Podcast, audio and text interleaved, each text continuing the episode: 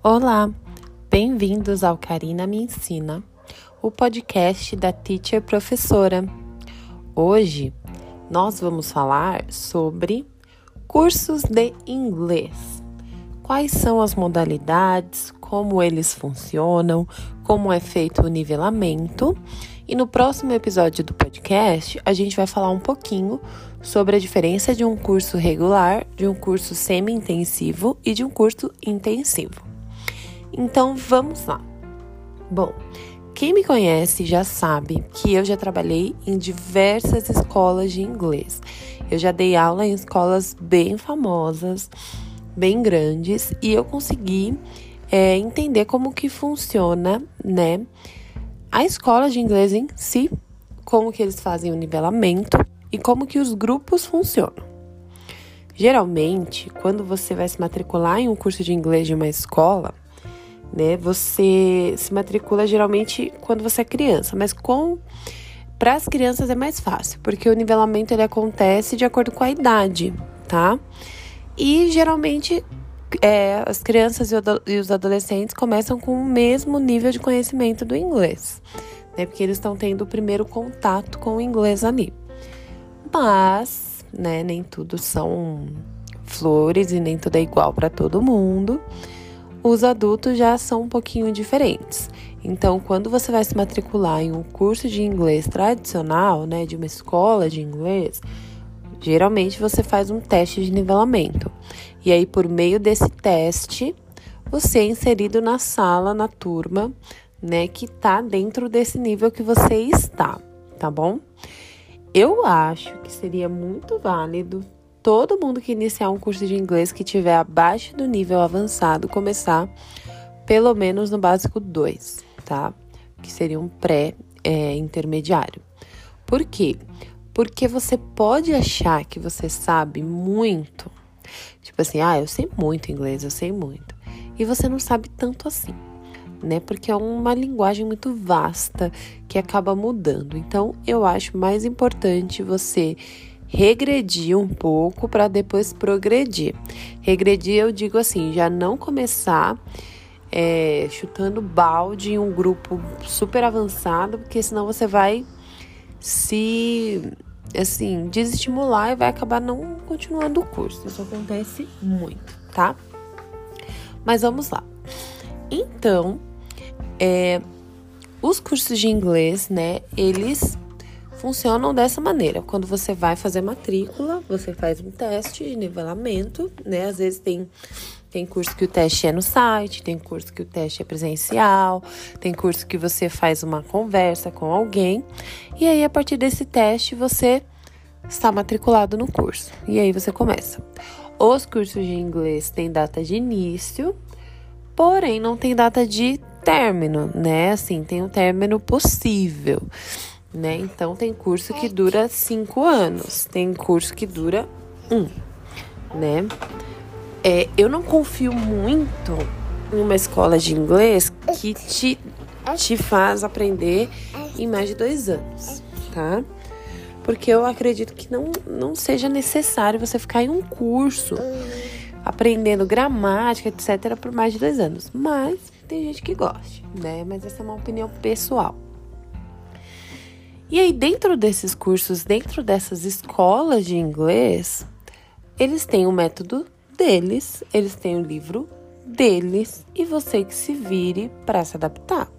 Afinal, a escola que já tem anos no mercado não vai mudar o método dela para você se adaptar.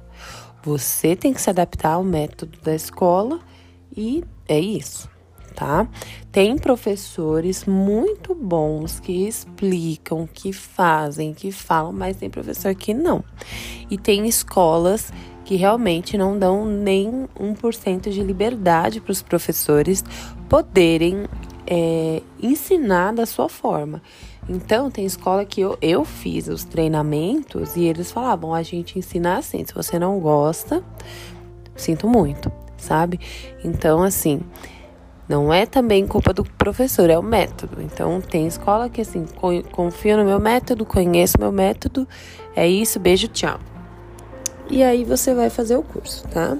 E aí tem métodos diversos. Tem métodos que fazem, né? É, a gente chama de método fonético. Você começa aprendendo as palavras, os sons das palavras, a se comunicar.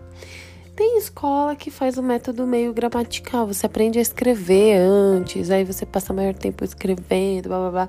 Tem escola que tem muito listening, etc. Qual que eu recomendo?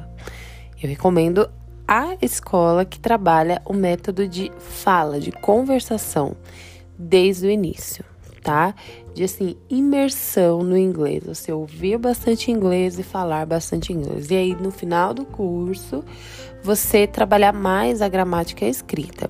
Vai trabalhando a gramática escrita ao longo, né? Mas tem que trabalhar muito vocabulário. É, nós somos alfabetizados? Somos, mas não faz sentido a gente aprender a escrever antes de aprender a falar. Por mais que nós sejamos alfabetizados já. Eu já ia falar already. Por mais que nós já sejamos alfabetizados. Por quê? Porque nós já somos alfabetizados na nossa língua, tá? E o, a fonética que a gente conhece do português, ela é totalmente diferente do inglês. Então não faz sentido se eu falar daughter e eu escrever daughter, você vai ler daugter. Você não vai ler daughter se você não conhecer o som dessas palavras. Se você não conhecer como que essa palavra é falada, entendeu? Então, com toda certeza, tem que ter uma escola que tenha muita atividade de listening, speaking. Listening, speaking, listening, listening, listening, listening, speaking. E depois reading and writing, tá? No meu curso, a gente trabalha, né, as quatro habilidades linguísticas e eu sempre falo, o listening é a number one. Para você se tornar é, fluente no inglês, como que você tem que fazer, né? primeiro você tem que desenvolver essa habilidade de compreensão da língua. Então é o listening, então, ouvir e entender, ouvir e entender, ouvir e entender. Então é o listening. Primeira habilidade é ser muito bem desenvolvida, listening. Segunda habilidade a ser muito bem desenvolvida é o speaking, porque depois que você escuta, escuta, escuta muito inglês, você vai falar esse inglês que você escutou, tá? Então, speaking. É a segunda. Então, primeira, listening. Segunda, speaking. Terceira, writing. Antes de read. Quer dizer, não. Terceira é reading. Reading é a, é a habilidade de leitura. Por quê? Você já se apropriou do fonema. Você já se apropriou é, do som das palavras de inglês em inglês, você já fala as palavras em inglês, então você já está preparado para ler, né? Eu utilizo alguns aplicativos que fazem essa leitura interativa que são incríveis. E aí essa leitura interativa, ela é feita assim, tem o áudio do livro e aí a palavra que está sendo lida no áudio, ela é destacada. Isso ajuda muito mesmo este reading, tá? Uh, e a última habilidade é o writing. A última habilidade a ser desenvolvida. E também a última coisa que você vai precisar se você for viajar, se você for se comunicar com alguém, tá? Você vai precisar, primeiramente, compreender o que a pessoa quer e depois falar o que você quer, né? Então, no worries. Mas é isso. Então, foquem em cursos que te expliquem também sobre o método. E assim, é, é, às vezes a explicação é muito boa, porque, né, eles têm todo um treino de marketing, mas o método não é muito bom. Então, método focar antes na leitura e na escrita não faz sentido. Tem métodos que falam, você já é alfabetizado, vai ser mais fácil. Não vai ser mais fácil, vai ser mais difícil, tá? Então, métodos que foquem, né, nisso listening, speaking, reading, writing, tá? Outra questão. É, os cursos de inglês, eles têm que ter o um início, meio e fim, tá? Não podem ser esse tipo de curso que fala assim, ah, é, a gente te acompanha e aí ao longo do tempo você vai, quando a gente vê que você já tá bem, você... Não, tem que ter um início, meio e fim. E também perguntem qual é o final, como que eu vou terminar, tá? Tem cursos que oferecem os testes de Cambridge, o TOEFL, o TOEIC, tá? São ótimos certificados, mas eles têm validade, tá? Então, assim, façam o curso, tirem o certificado, mas lembre-se que eles têm validade, tá? É, outra coisa, eu, Karina, indico, indico curso de escola ou de professor particular? Gente, eu sou professora particular. Eu indico professor particular, tá? Mesmo que for em turma, e pode ser qualquer professor, né? Você tem que saber se é um professor bom ou não. Mas mesmo se for em turma, professor particular sem sombra de dúvida. Porque o professor particular ele vai te olhar com uma individualidade, ele é um, um, profissional livre.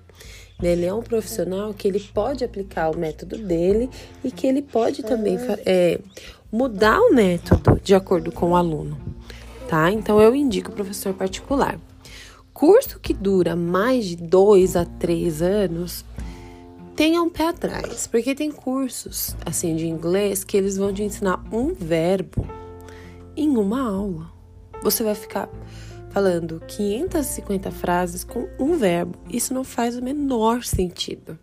Ou tem cursos de inglês que vão fazer você ficar lendo 10 textos, fazendo trabalho em casa. Também não faz sentido, sabe? Mas tem curso de inglês, ótimo, que vai fazer um listening muito bom. E aí, a partir desse listening, você vai ter conversas com seus colegas. Isso é ótimo, tá? Então, se o curso de inglês ele entrega um curso em menos de três anos, é um curso bom. Eu acredito, tá? É um curso bom. É, ai, mas a gente tem que aprender a gramática, não sei o quê. Claro que temos, mas dá pra gente aprender em menos tempo, tá? Uma ou duas vezes por semana. Eu recomendo duas vezes por semana. Por que duas vezes por semana? Porque se é uma vez por semana só, você vai acabar perdendo foco, você vai acabar não tendo tanta rotina para ir até o curso ou para fazer as aulas online. Então eu recomendo duas vezes por semana. Eu tenho grupos de uma vez por semana, bastante. Tenho alunos individuais de uma vez por semana, mas eu recomendo fazer pelo menos duas, tá? Intensivo ou regular. Aí, bom, para mim a partir de três vezes por semana já é um curso semi-intensivo, você termina mais rápido, né? Eu gosto muito de cursos intensivos. Eu acho que cursos intensivos funcionam, mas precisam de pessoas, de alunos que estejam preparados para fazer o intensivo, tá? Porque não é para qualquer um. Porque o intensivo simplesmente você vai ter aula todo dia, pelo menos no meu intensivo. São aulas boas, mas você precisa estar preparado, tá bom? Mas o curso regular também é muito bom tá? O curso regular ele é ótimo para você se desenvolver, tá? Como que eu faço meu nivelamento? Primeiro eu mando um teste para os alunos, depois desse teste a gente é, marca uma aula de sondagem. Nessa aula de sondagem eu consigo saber o nível de todos os alunos, tá?